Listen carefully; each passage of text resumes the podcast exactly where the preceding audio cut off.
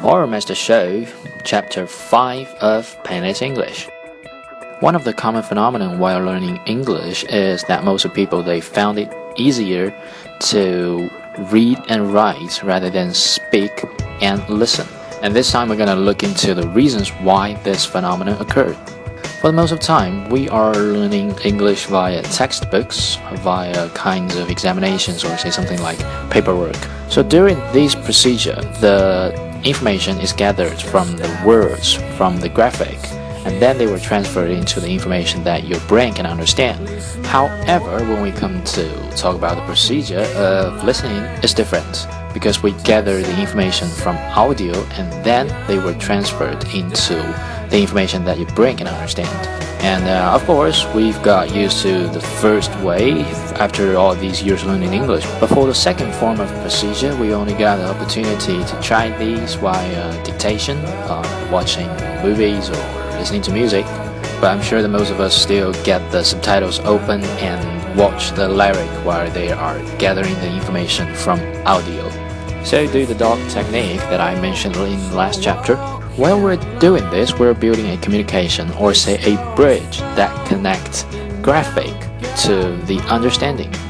As time goes by, this kind of communication gets stronger and stronger.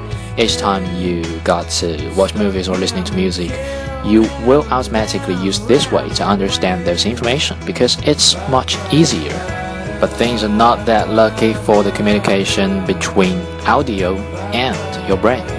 So let's say closing the subtitles and avoid looking at the lyric while listening to music is still a better way than any kind of dark techniques. And another tip, don't try to translate the audio into words or graphic inside your mind. You know, that will surely break the construction of the bridge between audio and your brain, or say your understanding. 我们常发现啊，这个读写会比听说更容易。那么在我们学了这个英语的过程当中呢，我们更多的时候是通过课本、通过这个考试试卷，或者说是一些纸面上的内容。在这样的一个过程当中，我们其实是把图像的信息转化成为我们大脑可理解的语言。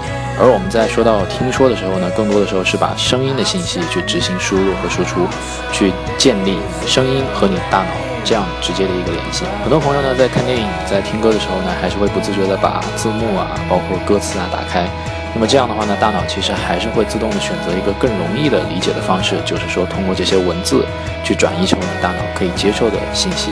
所以这期的 tip 呢，是建议大家能不去使用文字，还是尽量不要去使用文字，尽量去避免这种图像的信息。尤其一点是呢，很多朋友有习惯说听到的信息，先在脑海里面把它转译成为一个语言。